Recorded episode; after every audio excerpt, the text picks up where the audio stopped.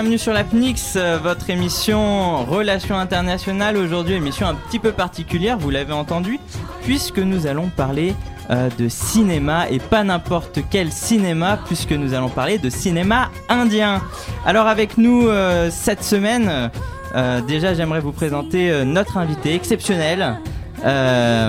Estelle Lichnowsky. Bonjour. Bonjour Estelle.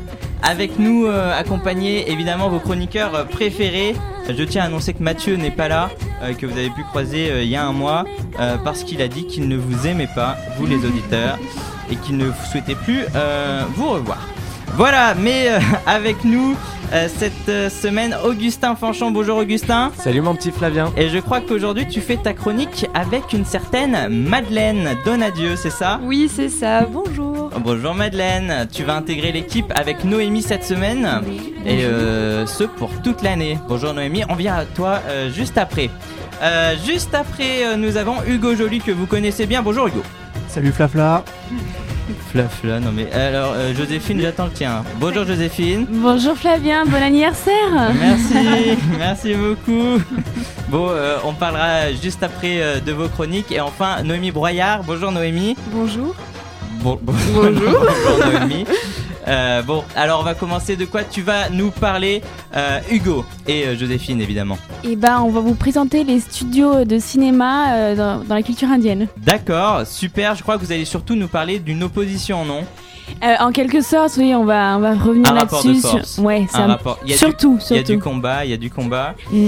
Et ben on a hâte de vous entendre. Ensuite, je crois que nous avons Noémie. Noémie, de quoi tu vas nous parler? Euh, de la position de la, du cinéma indien en Chine et comment il peut être représentatif des euh, régimes politiques de ces deux pays. D'accord. Ok, ça a l'air très lourd. très très lourd. euh, bon. Augustin, de quoi tu vas nous parler ensuite avec Madeleine? Non, non, c'est Madeleine qui présente.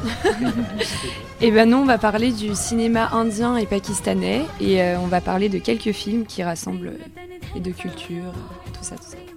Super. Alors, juste, en- juste après euh, cette partie chronique, on aura une petite partie invitée, interview, témoignage, un peu divan, euh, quelque part. Euh, Estelle, on, peut t'appeler Estelle? Oui, bien sûr. Euh, Estelle, toi, tu as travaillé dans la production. euh, Arrêtez.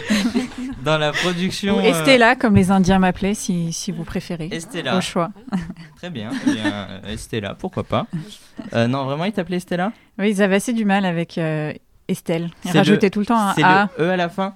Ouais, qui ça. passait pas. Ou Estélie, Estil. euh, Après, c'est- différentes euh, variations. C'est sympa aussi. Voilà, hein, il ça change. faut être trop peine. Bah du coup, on passera à toi euh, juste après les chroniques. Tu as travaillé Ouais. dans la production à, à Bombay, c'est ça, à Mumbai? C'est ça. Super. Bon, on a hâte, mais d'abord, d'abord, vous l'attendez tous. Vous l'attendez tous puisque c'est la chronique de Joséphine et Hugo. Alors euh, salut à tous, moi c'est Collywood et j'aimerais vous présenter ma sœur euh, Bollywood. Salut tout le monde. Alors je me présente, je dois mon prénom à ma localisation, j'habite à Kodambakam dans la banlieue de la ville de Chennai, ville du sud de l'Inde. Sachant le destin qui m'attendait, mes parents ont contracté le lieu de mon domicile avec ce que je serais quand, enfin, ce que je ferais pardon quand je serais grand pour me faire un prénom. Comme ça, ils étaient sûrs que non seulement je pourrais pas me perdre, et que je pourrais pas exercer un autre métier. Bah oui, euh, quand t'as Hollywood dans ton prénom, ça fait un peu con de travailler dans autre chose que dans le cinéma. Effectivement. J'ai eu cette année 100 ans. Et oui, si on note ma naissance au moment de la création de mon premier film tamoul Kichaka Vadam, réalisé en 1918 grâce à Nataraja Moudaliar, alors j'ai un petit centenaire tout frais derrière moi. Et moi, du coup, c'est Bollywood. Je suis sa grande sœur. Euh, J'ai grandi dans le nord de l'Inde, à Bombay, d'où euh, Bollywood, hein, vous l'aurez compris. C'est là où je suis née, le 7 juillet 1896.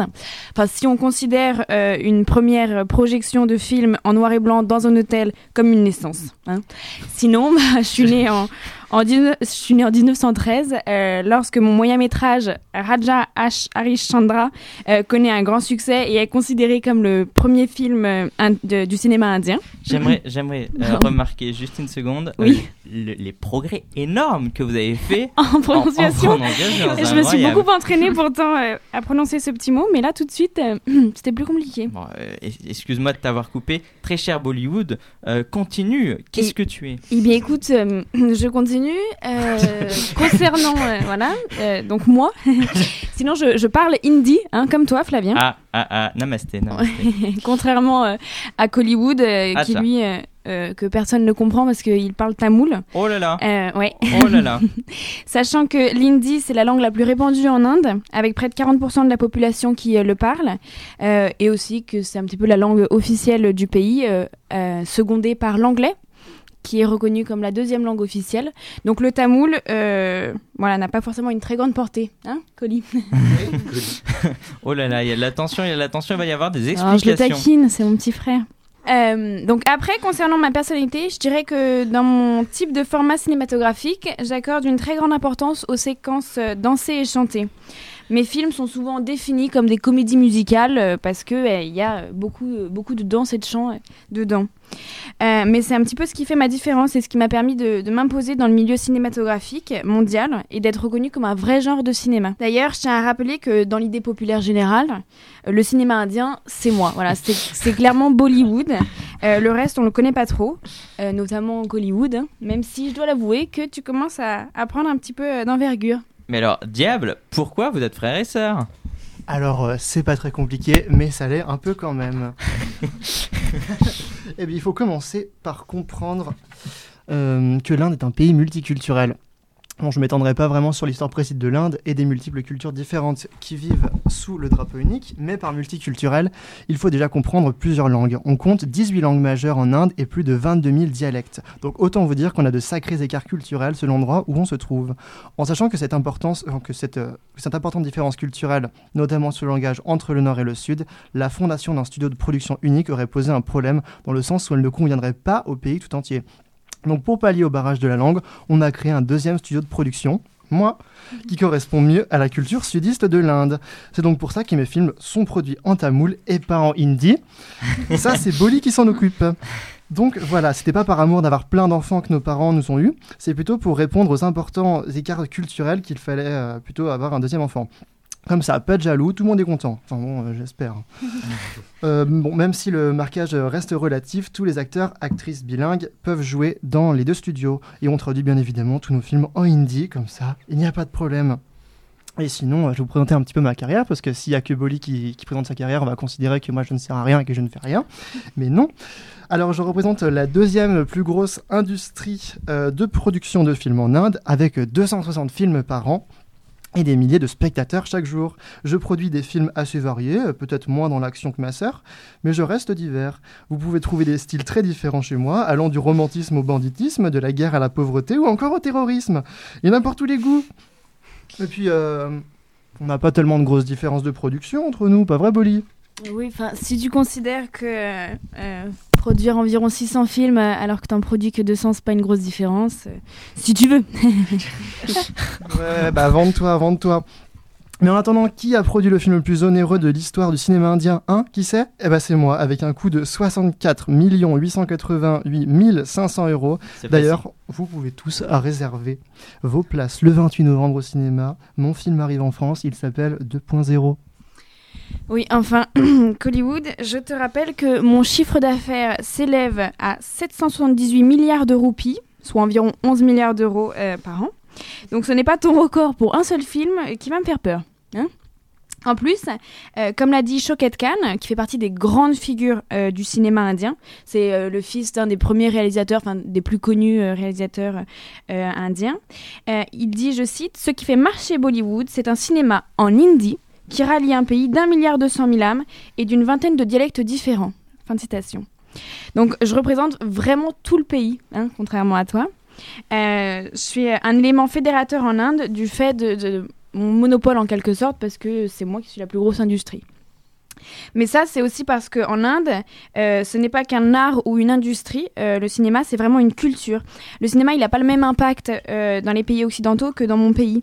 Les Indiens sont très tournés vers le cinéma et ils s'identifient énormément à tous les héros de- des films. Euh, le cinéma que je produis, il influence vraiment le, le style de vie des Indiens et il crée, c'est ce qui crée leur valeur. En fait, ils se rattachent vraiment euh, euh, au film.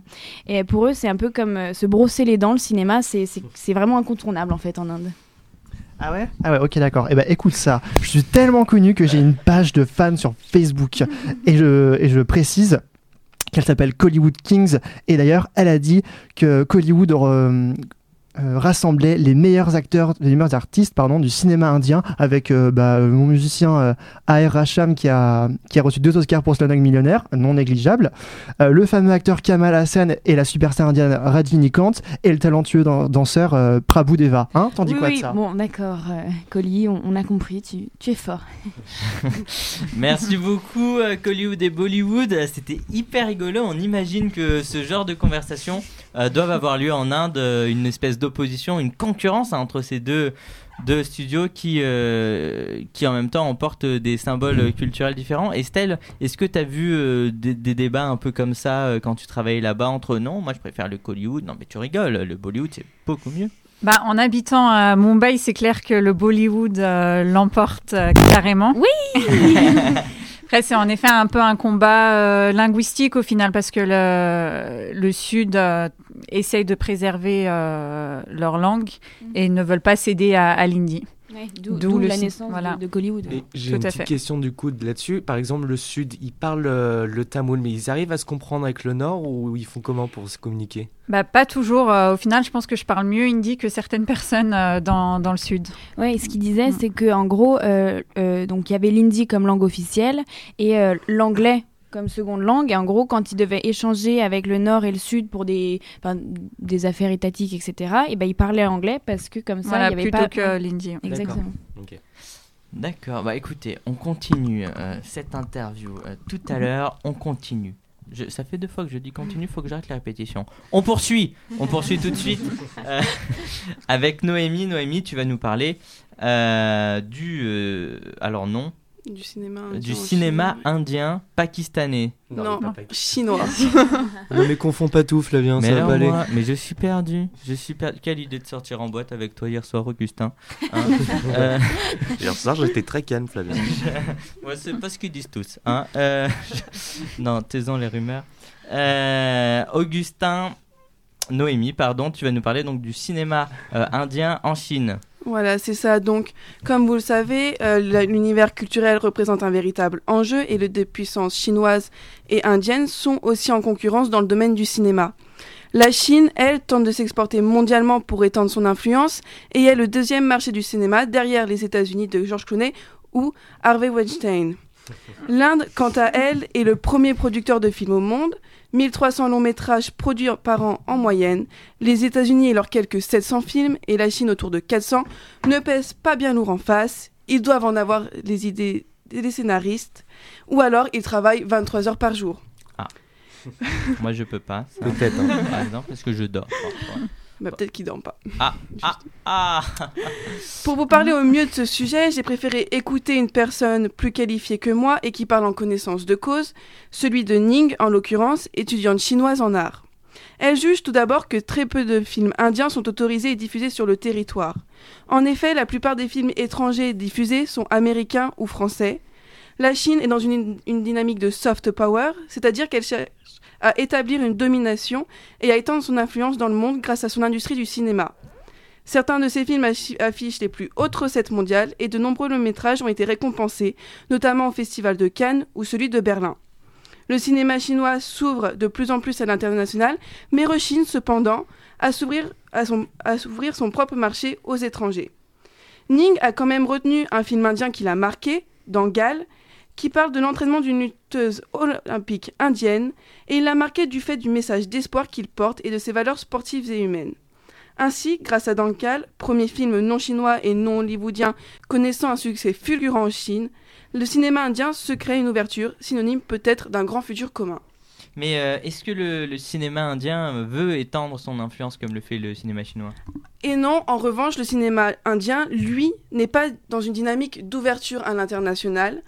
Et oui, et oui, une bonne raison à ça, c'est que juste dans les années 90, le cinéma indien n'était qu'un simple moyen de blanchir de l'argent, empêchant tout investissement extérieur et d'importation et d'exportation pardon à l'externational, à l'international. Ah, pas pratique. Pas Et oui. pratique.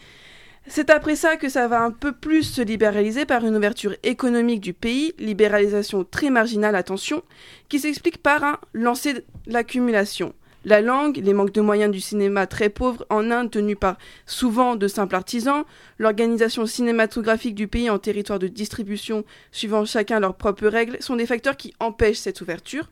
Mais c'est surtout et évidemment la censure constitu- constitutionnalisée en Inde euh, selon l'article 19, fait amusant, son titre est relatif à la liberté d'expression. Ils sont forts quand même. La censure du cinéma est au niveau au même niveau que la France est une république indivisible, laïque, démocratique et sociale, par exemple. Cette censure est mise en place par le bureau des censeurs qui supprime toute scène violente ou sexuelle. Que ce soit en Inde ou en Chine, la censure est représentative de leur système politique de contrôle strict de la population. La Chine, à défaut d'élever cette pratique à un niveau constitutionnel, établit une loi en 1930 à ce sujet. Le bureau de régulation, celui de la censure, de l'industrie du cinéma pour être plus clair, suit un protocole de censure. C'est là-bas que les scènes violentes et sexuelles sont systématiquement supprimées, original, tiens tiens, et les titres et textes parfois changés. Cette censure peut paraître contraire aux dynamiques de la Chine qui cherche à établir un soft power, nuançable puisque cette nouvelle puissance cherche à établir une domination sans l'influence des autres industries cinématographiques sur son territoire. Pour ces gouvernants, il s'agit de protéger la souveraineté et l'intégrité nationale, la sécurité de l'État, les relations avec les puissances étrangères, l'ordre public, la décence et la morale, ou encore empêcher l'incitation au crime et la diffamation. Quel avenir, Ouh là là, pardon. Quel avenir euh, tu réserves euh, à l'industrie indienne quant à la qualité de leurs films? Alors, malgré la censure, c'est Ning, elle, émet un avis, c'est que la Chine et l'Inde peuvent être très bien s'établir comme deux puissances cinématographiques mondiales, si ce n'est les deux plus grandes. En effet, leur cinéma se diversifie de plus en plus, ce qui laisse une marge de liberté pour les réalisateurs qui produisent des films dits engagés. Le cinéma indien qui reste basé sur des romances ou de l'action peu recherché tente de plus en plus d'être le miroir de sa société. C'est ainsi que le film La saison des femmes de Lina Yadav s'impose comme un film féministe, alors que la situation des femmes dans la société indienne est l'une des plus insécuritaires au monde. De, ce même, de cette même conception, Une pluie sans fin de Dong Yue s'inscrit comme l'un des films chinois de 2018 les plus prometteurs par son synopsis retraçant la période de la grande accélération de 1986. 90, pardon. Le succès des films engagés en Inde est différent de celui en Chine, puisque ce sont surtout des films de romance ou de Bollywood qui rencontrent le plus de succès, alors que la Chine, elle, arrive à s'émanciper de son image de films d'arts martiaux pour raconter des histoires émouvantes, comme le souligne Ning. Alors, il euh, y a Bollywood et Hollywood qui Je- vont, qui vont s'en prendre à Je toi. tiens à noter que c'était Bollywood hein, qui est le, le plus représenté encore. J'aimerais conseiller à Ning de venir voir mon prochain film 2.0. Ça va être un peu compliqué avec les restrictions chinoises. Et justement, est-ce que cette rivalité, euh, est-ce que, est-ce que quelque part ces, ces deux industries sont symboles de rivalité entre la Chine et l'Inde? Et oui, puisque selon Ning, la Chine serait une industrie se développant plus rapidement et serait plus susceptible d'être engagée que l'Inde. Donc ça c'est la Rappelons- version chinoise. Rappelons hein. qu'elle est étudiante euh, chinoise en art. Voilà, c'est hein. ça. Il y a un parti pris quand même. Mais euh, Et en effet, il y a un parti pris, mais les sources indiennes, Oui. elles, comme de nombreux studios de Mumbai, énoncent comme par hasard le contraire, avançant des arguments de changement de pensée, et de tradition en Inde, ayant vocation à rendre ce cinéma plus libre et donc rayonnant à l'international. d'accord, d'accord. Il y a débat. Donc euh, Exactement. on verra dans quelques années. Mais je, je pense que, enfin, alors, euh, qui suis-je pour penser quelque part? Moi, je me, quand je t'entends, Noémie, je me dis, mais c'est dingue quand même parce que le cinéma euh, chinois, même indien, mais chinois et indien, les deux, ils produisent un nombre incalculable de films. Et en France, on en a euh, rarement, enfin, peut-être, enfin, ou alors je me renseigne mal, mais en Bah, a très peu. le cinéma chinois, euh, c'est faux un peu parce que 30, euh, sur les 30 premiers films qui ont le plus gros, les plus grosses recettes, il y en a à peu près 8 qui en font partie, euh, à compter dans le monde avec tous les films hollywoodiens.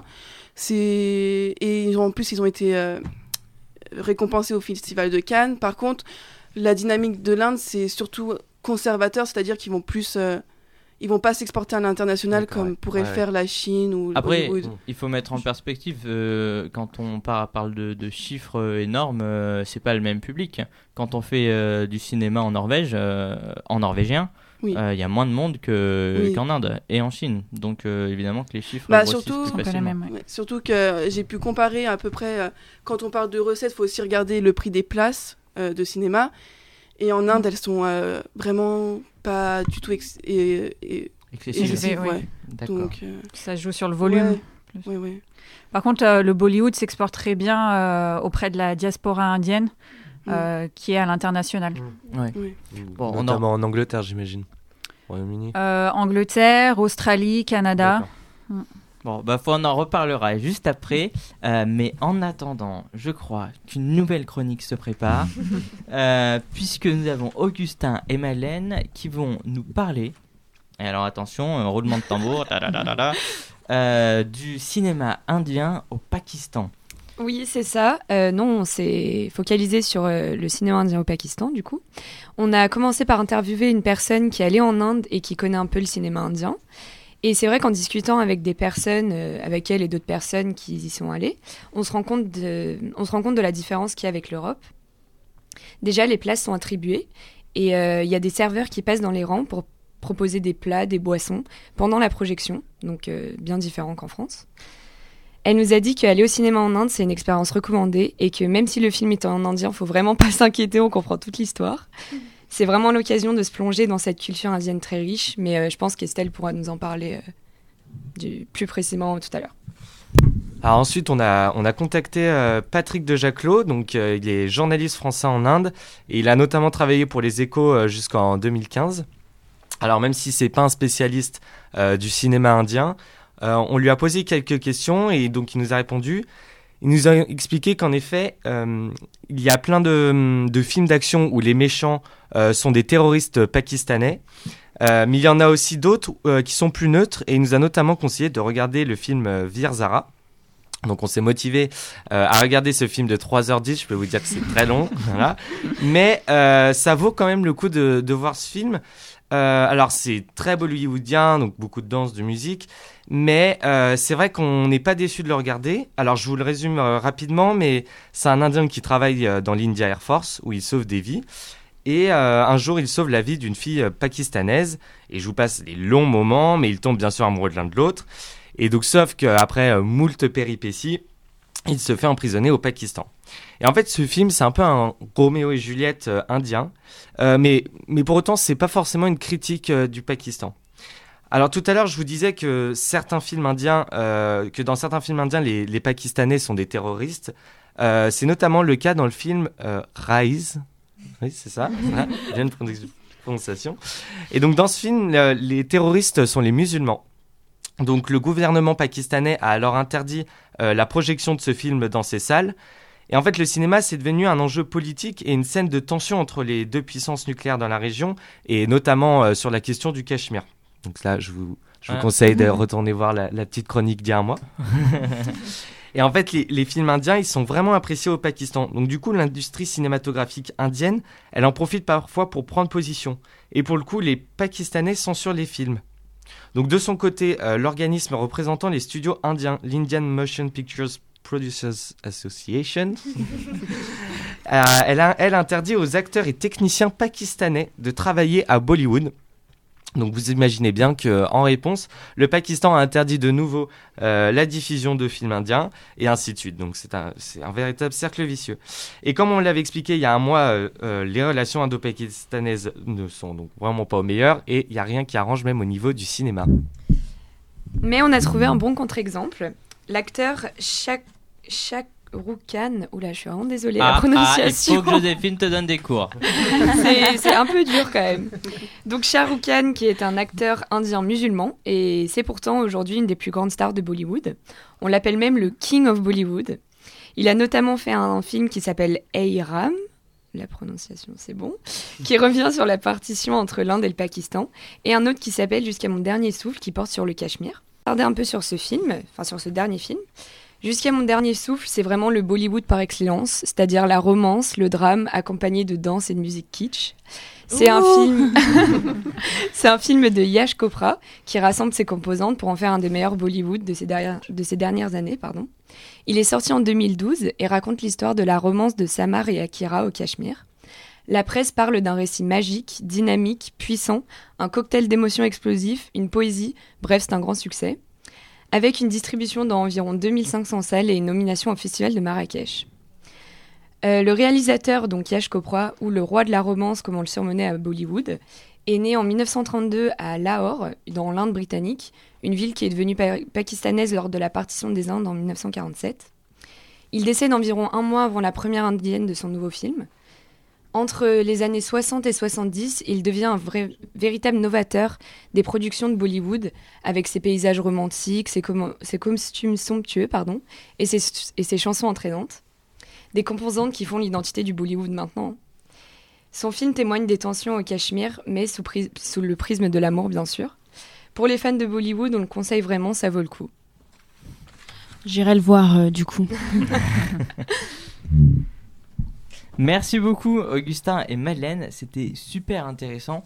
Euh, on va continuer sur notre lancée, vous, vous, vous en avez envie, euh, euh, vous n'arrêtez pas de lui poser des questions, c'est intenable. Estelle, Estelle, tu as travaillé dans la production en Inde, et notamment Oui. la production de Madame Bollywood. C'est ça? Coucou. Et donc en fait, on est, alors déjà on voulait te dire qu'on est très fiers de te recevoir.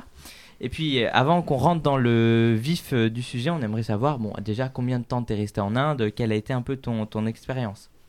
D'accord, bah merci à vous de me recevoir. Je suis très contente de partager ce moment euh, avec vous.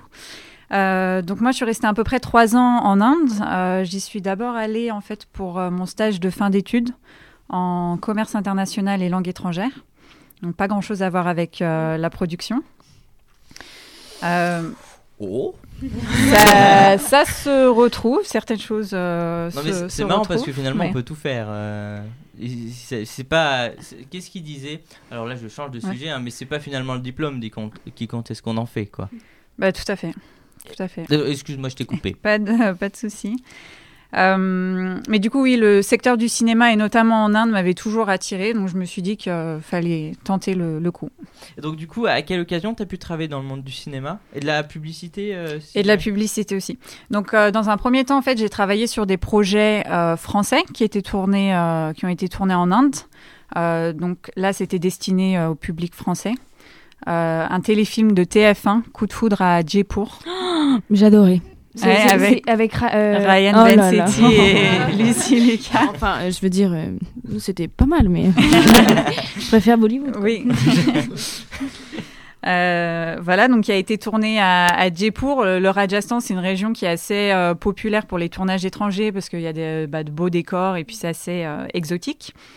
Euh, J'ai aussi travaillé sur euh, Fais pas ci, fais pas ça, euh, Mmh. diffusé sur France 2, que je ne connaissais pas avant. En Ah fait, ouais? de- non, Pas du tout? Non, je- Parce que c'est un phénomène quand même. Hein. Ça, il y a eu oui, ça fait, ça fait longtemps aussi. Ouais. Je crois qu'ils ont fait euh, 10, 10 saisons. Ah ouais, non, en c'est, tout. on voit les enfants grandir. euh, ouais, Ouais. ouais. Bah, je pense Mais c'était très, très sympa, ouais. Donc, deux épisodes euh, qui. Ah oui, c'était un mariage, non Oui, ouais, je. Mais ils se marient Enfin, ils se marient. le fils. Non, Pas non, au final. Ouais. plus. Elliot. Voilà, Ouais. c'est ça, oui, je me rappelle maintenant. Il était premier de la classe avant. Bref, pardon, j'aime beaucoup. Mais euh, bon, il s'est, oui, enfui avant, avant la fin. Ah, ça. Du coup, tu travaillais dans la production de films, donc du coup, plutôt à destiner au public euh, français, pas indien. Voilà, français. Euh, mais après ça, j'ai re- rejoint une maison de production euh, de publicité. Euh, et donc là, c'était vraiment destiné au public indien. Et t'as as pu observer finalement des différences entre ton travail en France, dans, dans ce monde un peu de production qui touche au cinéma, et le monde indien ou... Bah, même si le processus de production, euh, au final, est à peu près le même, il y a bien sûr beaucoup de différences euh, dans le monde du travail. Euh, premièrement, en Inde, enfin l'Inde n'a pas le même code du travail et c'est clair qu'il n'y a pas les 35 heures, Ah, euh, certainement pas dans l'audiovisuel. Ça viendra. Ça... Non. non, ça vient. Peut-être. Bah, c'est des travailleurs acharnés, les Indiens. Oui, oui, beaucoup. Ah, Bon, après, c'est difficile de de faire des généralités Oui, parce que ça sûr, dépend, voilà, ça dépend des villes. Mais Mumbai, euh, c'est la ville du monde dans laquelle on travaille le plus. Mais euh, enfin, par rapport Mm. aux 35 heures euh, françaises, enfin, je sais pas si toi tu travaillais euh, au- autant que les Indiens ou quoi, mais normalement oui. Du coup, c'est c'est combien d'heures à peu près euh, par semaine? Euh, on les comptait pas. Franchement. ça, veut, ça veut tout dire. Déjà, la notion de week-end, c'était assez euh, compliqué. Ah oui, il n'y a pas de week-end du tout? Bah, euh, si, mais déjà, bien souvent, c'est une semaine de six jours Oui. dans les entreprises plus classiques. Après, c'est vrai que l'industrie euh, audiovisuelle est quand même euh, différente parce qu'il y a un peu plus de contraintes, on va dire. Euh, mais oui, enfin, ça nous arrivait souvent de tourner les week-ends quand même. Ouais. Ouais. J'imagine que quand tu dans ces milieux, euh, même en Inde, il faut, il faut aussi se faire sa place et donc euh, travailler. Oui, tout euh, à fait. Et puis, bah, c'est un secteur qui est très dynamique, donc il y a beaucoup de travail et c'est aussi très compétitif. Donc, euh, pour beaucoup de, de travailleurs, quand même, ils sont conscients que s'ils ne se plient pas aux exigences, bah, il y a une longue queue de candidats qui sont prêts à prendre euh, leur place. Et bon, c'est quand même euh, c'est difficile à observer parfois. Il faut, Mais, il- ouais, il faut Mais bon, c'est aussi battre. un métier qui est de passion. Donc, Et euh, en tant qu'Européenne, est-ce que tu étais avantagée? Parce- Alors, on le voit pas à la radio, là, évidemment, mais euh, c'est vrai Euh, que... Honnêtement, bah moi j'étais dans une entreprise euh, qui était euh, complètement indienne, donc j'étais la seule euh, européenne en fait euh, dans mon bureau. il n'y avait pas de différence pas de traitement? forcément euh, avantagé, avantagé, non. L'inverse, peut-être? Non, Non. euh, non, non, non. Oh, bah, Après c'était vraiment une entreprise. Euh, ils travaillent beaucoup quand même sur le relationnel, donc euh, toute l'équipe était assez rapprochée. D'accord. Et comme on parlait tout à l'heure des langues, donc toi au boulot, tout, tu parlais anglais, enfin c'est tout se faisait en, en anglais ou pas? Anglais. Euh, après, j'ai quand même beaucoup amélioré mon hindi parce que euh, souvent il y avait des discussions qui partaient un peu en, en hindi. euh, j'aimerais bien voir du coup Flavien échanger. euh, Non, alors moi, moi, je sais En dire hindi. rien du tout. Je sais dire mon nom est Flavien. Après, Mais c'est c'est déjà, c'est déjà, c'est déjà pas mal. ça, ça viendra. ouais. Euh, J'ai un semi-partiel ce soir, alors s'il vous plaît, hein, euh, laissez-moi tranquille. Euh, non, non, non, non, mais euh, j'ai pas le niveau de, de tenir une conversation. Déjà, j'arrive à lire l'alphabet, hein. euh, ça- C'est déjà bien. non, ouais. non, non, mais c'est en phase d'appréhension. On verra dans un an. Dans un an, et je te modifie, hein. euh, on, on fera. Non, mais parce qu'elle me cherche à toutes les émissions quand même. C'est faux, Flaus. On va se, on va se battre un petit peu. Euh, bon, et on revient à l'interview quand même. Hein. Euh, tu nous as dit que tu avais travaillé dans la pub. Est-ce que c'est arrivé Euh, Comme, euh, comme euh, ce qu'Augustin et Madeleine nous parlaient, euh, est-ce que certains films au Pakistan, en Inde ou en Chine, que des publicités euh, ne puissent pas être diffusables dans certains pays euh, Que des représentants, euh, des acteurs se voient jeter euh, en quelque sorte l'opprobre Mhm. euh, parce que ils ont fait certaines pubs dans tel pays pour tel produit ou tel film par rapport aux mœurs. Euh, Aux mœurs, on en parlait tout à l'heure. Euh, Est-ce que tu as entendu des histoires comme ça là-bas? Donc, euh, on reproche surtout à la pub de parfois véhiculer des valeurs euh, négatives.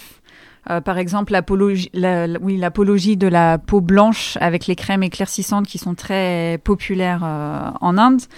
Et donc, certaines célébrités ont pu euh, être critiquées pour leur choix de, représenter ce, genre de marque. Mais c'est quand même le cinéma qui, qui s'attire les foudres des politiques. Il est assez fréquent qu'il y ait des manifestations, des rassemblements pour lutter contre la sortie d'un film qui, euh, sous prétexte qu'il offense des valeurs euh, morales ou le sentiment religieux, souvent quand même euh, des, des communautés. Euh, qui sont bah, très diverses et nombreuses euh, en Inde. Donc c'est quand même difficile de faire un film au final qui, qui ne Oui, va neutre, pas heurter ouais. qui que ce soit, on va dire. Oui, mais c'est dingue parce qu'on retrouve Mm. vraiment cet aspect de, de culture du cinéma parce que, enfin, on verra pas ça dans les autres, enfin, je crois, hein, dans les autres pays, euh, des gens sortir dans la rue parce que le film attaque leurs valeurs. Enfin, je- Oui. Oui, ils Ouais, prennent vraiment les plutôt- choses ça, à, à vraiment. cœur. Ouais. Bah, est- Après, euh, tout à l'heure, pardon, excuse-moi Noémie, mais tout à l'heure tu disais ouais, ils, ils descendent dans la rue pour lutter contre la sortie de film. Euh, moi, je, enfin, par exemple, je pense à la sexualité. En France, quand le film, euh, il s'appelait comment C'est euh, non, non, même non. Ah ouais, bah alors la vie d'Adèle déjà. ouais. Mais à la rigueur, c'était déjà un peu libéralisé. C'est quoi C'est Emmanuel ou je sais plus euh, comment il, je sais plus comment il s'appelait ce film, mais c'était il y a on fait une 30 ans. cochon, hein. Non, non, mais c'est à 30 ans et ça avait fait quand même un, un peu un scandale en France alors qu'on. Donc c'est aussi une histoire d'é- d'époque aussi, ça va peut-être euh, Mm. évoluer avec le temps. Puis j'imagine que la religion elle est très présente en Inde. Oui, oui. Pour diverses euh, communautés. Mais c'est vrai que là, ça va quand même assez loin parce que ça va jusqu'à des, des menaces euh, de violence euh, physique, saccage de salles de cinéma. Euh, après, ça va. euh, Noémie a parlé de la censure. Donc c'est vrai que tous les films doivent passer par le, le bureau de cette censure. Ils ont quand même fait un, ils sont améliorés, on, on va dire.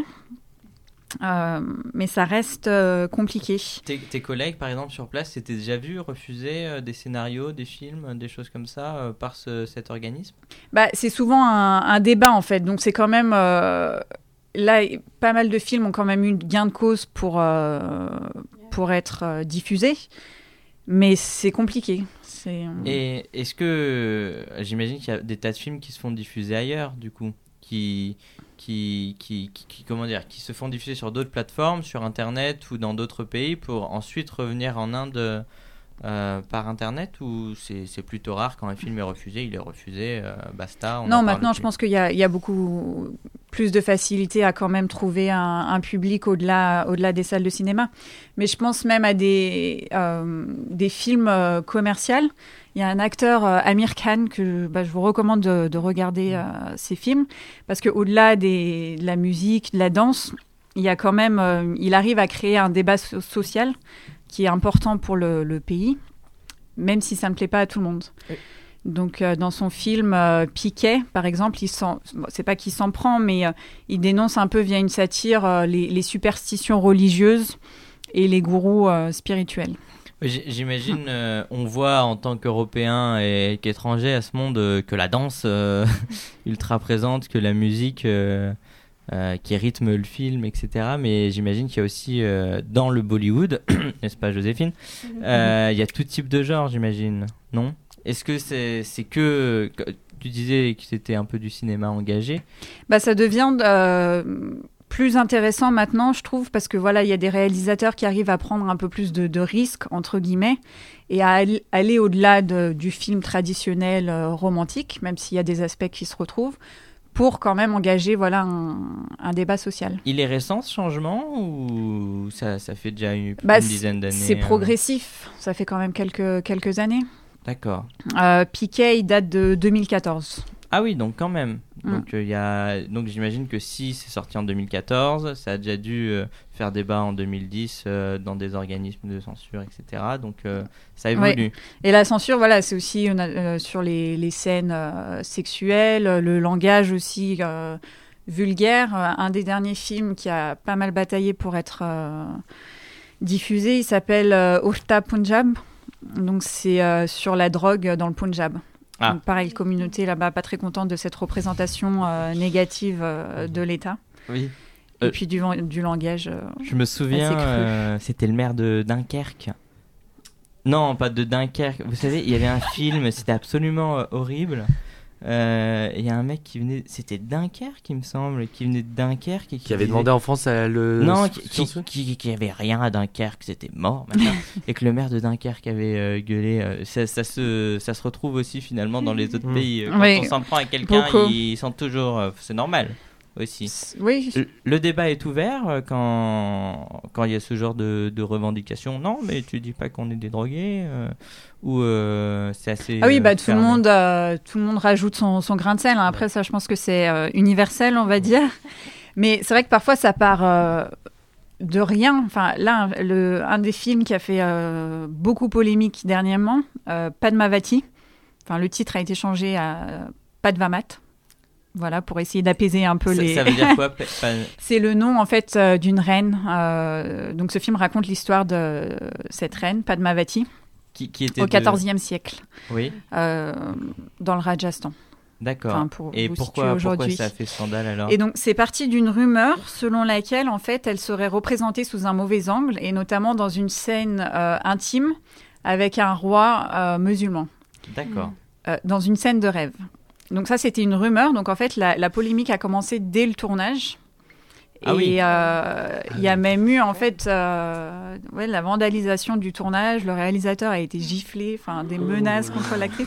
Donc ça allait assez assez loin Ouais, quand c'est même. incroyable, oui. Bah. Euh, mais donc là, ça a offensé en fait la communauté euh, Rajput parce qu'il il dénonçait une, une représentation erronée de l'histoire. Au final, une fois le film sorti, euh, il a été banni, euh, enfin interdit en, en Malaisie euh, à cause de sa représentation négative Ah oui. du roi Ah, euh, musulman. Ça va qui était loin. assez stéréotypé et Oh là malfaisant. là. Et les féministes n'étaient aussi pas tellement contentes euh, avec, euh, avec ce film. Mais bon. Mais euh, Ça suscite le débat au moins. voilà. Il y a des réactions. Mais un super film euh, visuellement, quoi. Et musicalement. Eh ben, on, y- on ne manquera pas d'y aller. Ouais. Ah, Augustin, tu es Petite question, mais alors c'est, hum, enfin ça change un peu de sujet, mais euh, vu que c'est très populaire le cinéma, une place de cinéma à peu près ça coûte combien? Donc, euh, comme pour tout, à peu près en Inde, il y a tous les prix. Donc, ça commence à très bas, peut-être euh, 100 roupies qui fait 1,50€, D'accord. jusqu'à, pour avoir voilà, des places euh, plus confortables, euh, tout ça, euh, 500 roupies. Ça reste Ah, quand même raisonnable. voilà. Bah pour un Français, oui. 500 à Oui. 800, voilà. Et- Mais en Inde, bah, Ouais, ça voilà. commence à faire euh, un peu plus cher. Parce que j'imagine que en plus que l'Inde il y a quand même beaucoup de pauvres, c'est qu'une partie de la population qui peut se permettre d'aller au cinéma. Euh, Pour les premières places les moins chères, euh, un Indien. euh, Est-ce qu'un Indien, oui? ouais, un Ind- ouais, Est-ce classes Je pense que c'est, enfin, ils arri- ça reste euh, accessible à, à tout le monde. Peut-être pas forcément dans les salles de cinéma, mais maintenant même, enfin, tout le monde a un, un smartphone. D'accord. ouais. Euh, c'est ouais, c'est la base. Donc les séries télé aussi sont, sont assez populaires. Et Madeleine, tu nous en parlais tout à l'heure euh, de, de, de la, la, la dame que tu avais interviewée. Oui. Euh, Décris-nous, qu'est-ce que c'est que d'aller au cinéma C'est vrai Euh, que l'expérience euh, est différente. Euh, c'est en effet très vivant. On va ici, je sais pas si quelqu'un répond à son téléphone, on va quand même euh, trouver ça un peu euh, irrespectueux. Bon, Oui. En Inde, ça, ça passe. Parfois, ça applaudit. Euh, mais la, la plus grande différence, c'est que tous les, euh, tous les films commencent par l'hymne national. Donc, faut se lever et, et Un écouter. moment de communion, comme si euh, quelque Voilà. part euh, les films indiens faisaient partie euh, de Un la moment culture, de de voilà, patriotisme. J'ai une question. Est-ce que les films hollywoodiens ou étrangers, il y a quand même l'hymne national qui est fait avant la projection Ah oui, oui, oui. Ah oui, c'est- Vraiment euh, à chaque fois, ouais. c'est marrant. En Et fait, puis- c'est plus le cinéma Ouais, qui est. c'est- pas le film, c'est vraiment le, le fait d'aller là-bas qui est un, un acte de citoyenneté en quelque sorte. Ouais, c'est Voilà. C'est vraiment un moment euh, familial parce que il y a souvent des petits aussi qui, qui sont au cinéma pour tous les films. Quoi. Mais, mais j'imagine que toi, la première fois que tu as dû y aller au cinéma, c'est déjà tu, tu étais au courant qu'il y avait l'hymne? On t'avait Euh, oui, il me semble qu'on me l'avait dit. Et tu le connaissais l'hymne? Non, bah, Ouais. je- Donc tu, tu te lèves et. moi tu te lèves quand même. et oui, bien tu... sûr. Ouais, d'accord. Mm. Mais ce que j'imagine, c'est une obligation, quoi. Enfin, oui, oui, oui. Ouais. euh, c'est mal pris euh, si, euh, si on se lève ça, pas. Vaut mieux être au courant. Donc si vous allez en Inde, hein. Ouais, On se lève. on se lève. On se lève. hein. Du- du- Tout le monde se lève. Et hop Et puis il y a toujours euh, une intermission aussi, euh, vu Ah la oui longueur euh, des films. Ah, Ouais. c'est rigolo. Oui. Donc t'as le droit de sortir, enfin le film est en pause. Voilà, ouais, pendant Mais 5-10 minutes. Ah. Ah ouais, c'est c'est remarquable. Voilà, pour aller passer commande. D'accord.